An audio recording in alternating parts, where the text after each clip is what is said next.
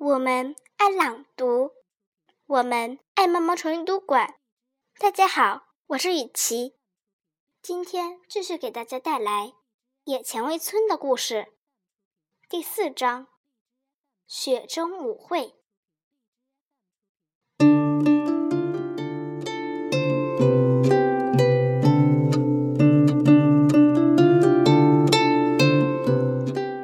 老鼠们祖祖辈辈。生活在野蔷薇村的树洞里。你要是碰巧走进它的话，或许会看见从一个小小的烟囱里冒出的一缕青烟，甚至会看见一段深藏在树洞里的陡峭的楼梯。野蔷薇村的老鼠们过着忙碌而充实的日子，他们到树丛和田野里采摘香草。水果和坚果，做出美味的果酱、泡菜和蜜饯。这些食物储藏在树桩仓库，由艾伯先生负责看管。艾伯太太是个厨艺高手，从他们住的野苹果树屋里，时常飘出烤制蛋糕和面包的香味儿。老鼠们最喜欢在老橡树王宫举行聚会。伍德大公。夫人和他们的小女儿佩罗斯住在那里。佩罗斯最好的朋友弗雷德住在村头一棵角树里。弗雷德和他的哥哥蒂斯尔喜欢捉弄他们的妹妹克拉薇和凯蒂恩。这仅仅是住在村里的几只老鼠。翻开这本书，去看看他们的亲戚和朋友吧。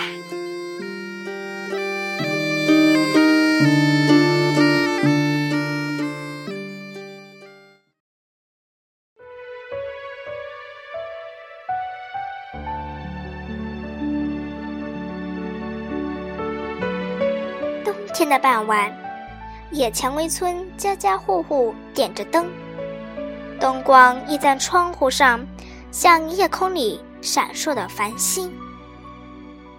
老鼠们嗅到了空气中雪的味道，都匆匆地往家赶，急着回去围在火炉边，享用一顿热乎乎的美味晚餐。艾博先生回到野苹果树小屋时。天空已经飘起了雪花，房间里充满了晚餐的香味。艾伯太太花了一下午的时间，烤了一些馅饼、蛋糕和布丁，准备后面几天天冷的时候吃。她把扶手椅放在火炉边，然后用托盘把晚餐端了过来。隔壁角树下的托夫一家传来一阵阵吵闹声。这家的孩子们第一次见了雪。两个男孩弗雷德和蒂斯尔尖叫着：“下雪啦！真的下雪啦！”他们俩从窗台上抓起雪，攥成雪球，在厨房里追赶着克拉薇和凯蒂恩。该吃饭啦！托福太太大声喊着，把热气腾腾的板栗汤盛到四个小碗里。吃过晚饭，孩子们被赶上床睡觉去了。可他们兴奋的根本睡不着。明天滑雪橇去，弗雷德说：“我们用雪玩过家家吧。”克拉薇说：“我想这个雪老鼠。”凯蒂恩说。那我就把他推倒。说着，蒂斯尔把两个女孩从椅子上推了下去。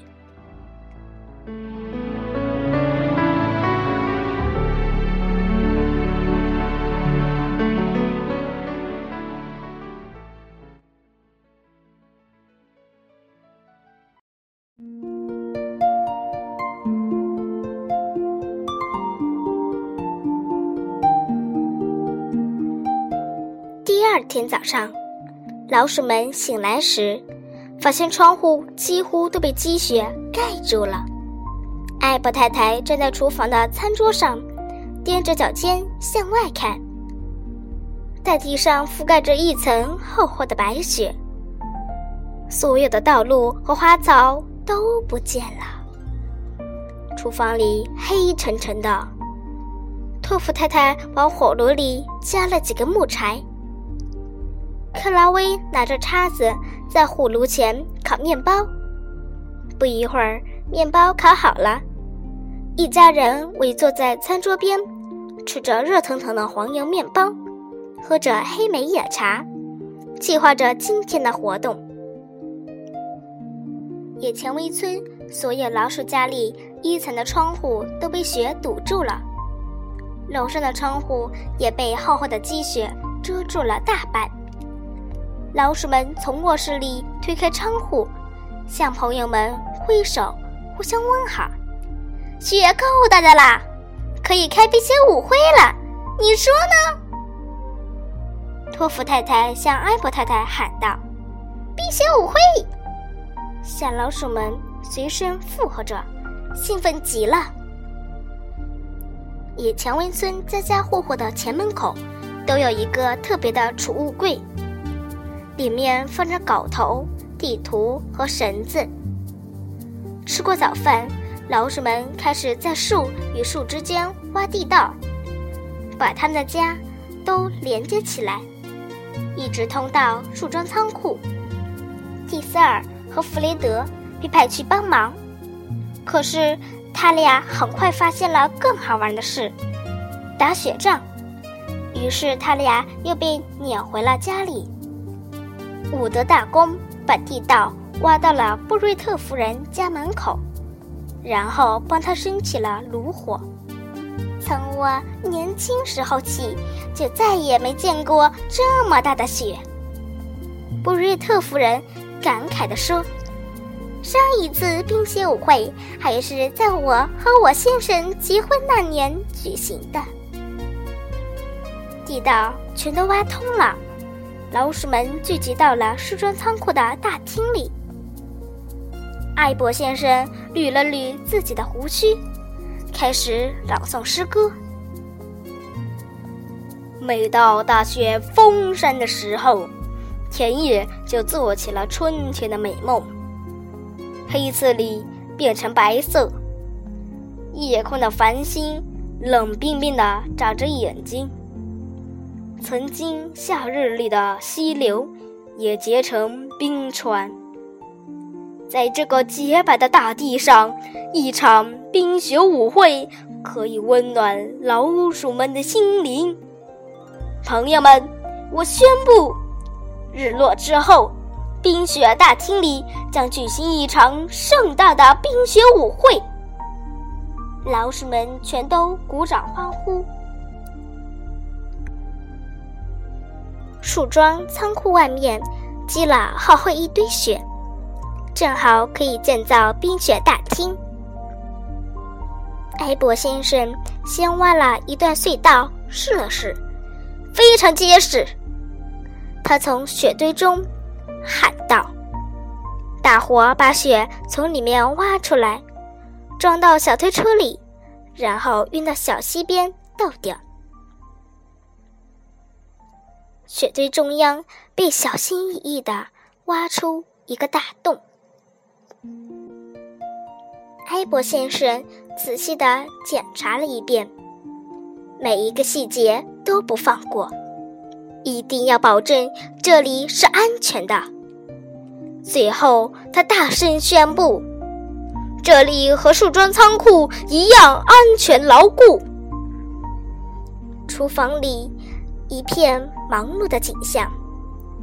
克拉薇和凯蒂恩正在帮忙烤野苹果，男孩子们只能坐在一边看，他们吃的太多了。孩子们不能再吃了，我们必须留出一些野苹果，做冰之酒用。”艾博太太说道。冰雪大厅终于建成了，冰柱和冰雕在荧光里闪烁着光芒，地板也打磨得闪闪发亮。大厅尽头摆了餐桌。厨师们提来准备好的食物，孩子们用冬青树枝把一个高出地面的小平台装饰一新。巴塞尔在台上摆好椅子，这是给乐队准备的。一切准备就绪，老鼠们对自己亲手建造的大厅满意极了。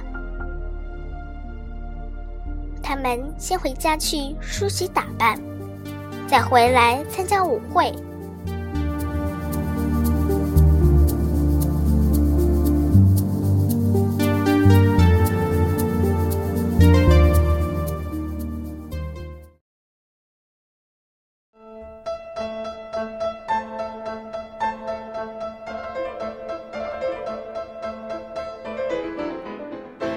没多久，老鼠们身穿礼服回到冰雪大厅。巴兹尔拉起了小提琴，大家跟着欢快的音乐跳起舞来。音乐的节奏非常快，老鼠们一边跳舞一边旋转。弗雷德和蒂斯尔拉着他们的妹妹转得太快了，几乎要飞起来了。艾伯太太站在一把椅子上，举起两个锅盖，哐哐地敲了两下，大声喊道：“晚餐准备好了！”大家享用了美酒和美食，继续跳舞，一直到半夜，孩子们才被带回家去睡觉。爸爸妈妈给他们盖好被子，又回到冰雪大厅。巴兹尔做了热乎乎的黑莓冰之酒，大家喝了之后，舞步越发欢快起来。冰雪舞会一直到第二天凌晨才结束。乐队累坏了，冰锥做的柱子也开始滴水了，老鼠们困得再也跳不动了。他们顺着冰雪通道回到家。爬上楼梯，钻进温暖的被窝。窗外又飘起了雪花，野蔷薇村的老鼠们却都沉沉的睡着了。